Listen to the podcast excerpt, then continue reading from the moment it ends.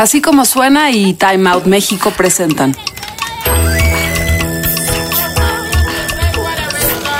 Adictos a la ciudad. Hay una nueva tendencia que está causando mucho interés, curiosidad, pero sobre todo debate entre los amantes de la moda, la ropa genderless. ¿Qué es? ¿Cómo se define? ¿Cómo y cuándo nació? ¿Quién usó el término por primera vez? Si quisiéramos resumirlo muy brevemente, podríamos decir que esta tendencia busca romper los roles de género a través de la moda y unificar lo masculino y lo femenino en una misma prenda. Un saco, un abrigo, una camisa, un vestido, un jumpsuit. ¿Por qué hay que aceptar que aún hay prejuicios al comprar o usar ropa como ese color es solo de mujeres o no voy a comprar ese saco porque está en la sección de hombres? Frases que hemos escuchado de toda la vida, pero que afortunadamente cada vez suenan menos. En esta ocasión nos acompaña César Flores, de la marca Ocelote, y Daniel Pesqueda, fashion blogger, para platicar al respecto. Hola, en esta ocasión vamos a hablar sobre un tema que está en tendencia, que está causando mucho interés, mucha curiosidad pero sobre todo como pues debate, ¿no? Entre los amantes de la moda, entre la gente que le encanta consumir moda y sobre todo hacerla. Pues nos acompaña eh, César Flores, él es de la marca Ocelote, él va a estar con nosotros como para darnos pues sus opiniones al respecto de este tema de la moda genderless. También nos acompaña Daniel Pesqueda. Hola. Experto en moda, fashion blogger. ¿Qué es la moda genderless? ¿Cómo se define? ¿Cómo y cuándo nació? ¿Quién usó el término por primera vez? ¿Es sinónimo de moda unisex, por así decirlo? César, ¿tú cómo definirías la moda genderless? Creo que para mí el tema de genderless es algo mucho más atrás de, la moda. Creo que, como dices, ahorita está tomando mucho este voz, mucho, mucha importancia y mucha relevancia, pero sobre todo porque creo que está cambiando la sociedad, ¿no? Creo que estamos abriendo la mente y, la conciencia de entender que la mejor no precisamente lo que nos ha dicho la sociedad o los estereotipos que tiene cada género per se es lo que va a seguir en un futuro. Entonces, para mí, yo desde que empecé Ocelote, fue un tema sobre todo personal porque yo, este, en mi caso no estudié diseño, entonces el tema de hacer algo genderless era por mi complejidad y por mi a la mejor falta de habilidad de, de, trabajar con el cuerpo femenino que a final de cuentas me funciona porque mi mujer es una mujer muy empoderada, muy masculina, ¿sabes? De ahí viene mi genderless, pero creo que, es algo que, se transmite en, muchas partes de la personalidad y de la, de la cotidianidad fuera de la moda. Yo creo que la moda ahorita se está adaptando, se está evolucionando. Este. Y pues sí, para mí, sobre todo el tema de genderless, de qué es, es más que nada hasta cierto punto un tipo de libertad.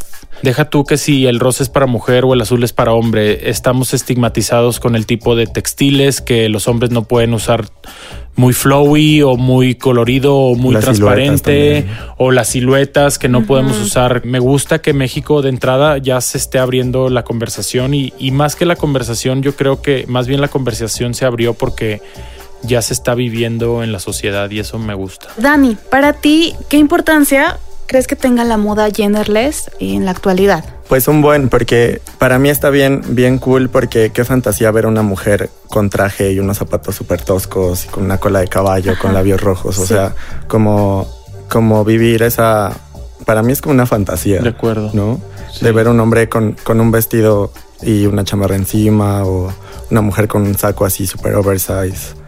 Sí, y además qué cool entrar a una tienda y, decir, y ver un vestido, una falda tú como hombre o ver un traje como mujer y decir, ah, me lo va a llevar. De acuerdo. ¿No? Yo creo que son ciclos, porque también en cuanto, como dices, de mujeres, que ahora está un poquito más abierto el tema de, la masculinidad en la mujer, al contrario con los hombres, yo creo que a los hombres fue eh, opuesto, porque yo creo que en la historia siempre fue muy femenina la vestimenta de los hombres, sobre todo Los la de tacones. todos los romanos y todo este, tre- este trip de las tagas y, y cosas por el estilo, que a- con el tiempo yo creo que se hizo más estricto, por así decirlo. Pero los tacones, ¿no? Los tacones, que recordamos claro, que los tacones, los ajá, Sí. eran para hombres, no para mujeres. Sí, Claro. pues Mariela, número 21. Hay otra diseñadora no muy conocida que se llama Margaret Howell, que literalmente ponía las mismas piezas en hombres y mujeres y pues claro. como que experimentaba un poquito y pues Vivian Westwood que siempre lo ha hecho con esta irreverencia que ha traído siempre. Entonces, pues sí, como cada vez lo van agarrando más y más y más. Y como tú decías al principio, ¿no? O sea, como diseñadores, no sé si sea más sencillo, si esa sea la palabra, pero como que te da oportunidad de, de Sí. no, de no eh, meterte en tanto problema a la hora de diseñar, ¿no? Sí, porque también responde como a una, a una necesidad. Muchas chicas que son muy altas De acuerdo. y tienen, por ejemplo, calzan del número eh, del 7 en adelante, tienen que usar, a lo mejor ahorita, ahorita en el 2019 ya no tanto, pero años atrás tenían que usar calzado De hombre. Muchas mujeres eh, tienen que comprar calzado de hombres porque pues las marcas para las mujeres no, pues no, De acuerdo. no, no llegan hasta ese número. Sí. Soy un número más grande del número más grande de mujer y es lo peor que me ha pasado. o sea, porque sí, o sea, yo tengo amigos, increíbles. claro, claro, y hace como que como cuatro años yo creo que empezó el trend de, de los mocasines en mujer, ¿no? Y ya Ajá. mocasines divinos que digo, pues claro, o sea, ¿por qué no lo hacen cuatro números más grandes y son zapatos que perfectamente se le pueden ver increíble un hombre, ¿sabes? A ti, eh, en específico en tu marca, ¿cómo ha sido la respuesta de, de los La verdad, increíble. ¿Y sabes por qué? Porque también dentro de este tipo de ser unisex, la ropa termina siendo también muy cómoda, ¿sabes? Muy cómoda y muy este, adaptable por el mismo tema de que no es ropa precisamente ceñida o, o ajustada. Le da una versatilidad más allá, que es lo que te decía del- de ser genderless, ¿sabes? Es una adaptabilidad más humana, ¿sabes? Como incorporar, esto me permite también incorporar un rango de edades mucho más grande, porque obviamente tenemos a lo mejor la señora que está un poquito más, más grande y se lo puede poner la misma, el, un chavo, ¿sabes? O sea, porque está un poquito más alto. Entonces me, me- me funcionó y creo que la gente lo, lo ha lo ha entendido y sobre todo que creo que lo ha valorado, como tú dices. O sea, yo también ya tengo ese tipo de clientas que, que saben que si necesitan un buen saco, un buen pantalón, que por lo mismo que es muy varonil, lo pueden encontrar en Ocelote, ¿sabes? Entonces, habemos miles de marcas, ¿sabes? Entonces, la, la, la opción de combinar y que una mujer o un hombre tenga sus piezas clásicas, que obviamente una mujer necesita un little black dress, por ejemplo, Claro. pero pues bueno, lo puedes, como dices tú, combinar con un zapato masculino, ¿sabes? Entonces, mis clientes no es que precisamente sean tomboy todas, ¿verdad? Pero, pero aprecian piezas masculinas, ¿sabes? ¿Qué otras marcas tienes así en el radar que estén haciendo ropa eh, de este tipo? Pues fíjate que yo creo que en general la mayoría de mis compañeros ya se están moviendo en un, en un espectro más amplio de lo que es la moda, a excepción de, de marcas que sean muy femeninas como por ejemplo Marica Vera que hace lencería, que me encanta. Pero fuera de ahí, por ejemplo, está eh, Children of Our Town, está, por ejemplo, The Pack, está este Boyfriend Shirt, no Claro. sé si lo ubiques, que Sí, sí. también, o sea, tiene muchas cosas así. Y En hasta el mismo nombre, ¿no? Exacto, O sea, es exacto. como Claro. muy común. O sea, cuando te quedas a dormir en casa de tu novio, así de, te pones la camisa ropa, y se sí. te ve increíble. Exacto. Y ahí te das cuenta que, oye, la ropa de hombre también me queda bien. Claro, pero sí, te digo la verdad, por ejemplo, también está Pais, ahorita me quedé pensando que es una marca de, de- encanta de- de- de Pais. bordado, de, de tejido, que pues sí, o sea, no creo ni siquiera ya que estén pensando ellos, porque los conozco y veo las piezas que tengan, que estén pensando específicamente como que para que sea para hombre o para mujer, ¿me explico? Claro. Es, es creo que, creo que, sobre todo en la escena local aquí en México, más que estar pensando en un género, que creo que están pensando en una identidad, ¿no? Y creo que en base a tu personalidad conectas con la esencia de alguna marca, ¿sabes? Y hasta yo, que por ejemplo Cynthia Butenklepper, que me encanta, que se me hace una de las marcas más femeninas ahorita, pero pues por supuesto que me compro un poncho de Cintia, ¿sabes? O sea, a lo que voy es eso, que creo que ya está mucho más diversificado el tema aquí localmente, sobre todo. Sí, están enfocados en otras cosas, como básicos de México. Ah, también. Ah, sí, las chicas de básicos, las chicas de, básicos de México, que no se, o sea, como que su, su intención principal es cuidar el medio ambiente. Claro, no, exacto, exacto. ¿Sabes?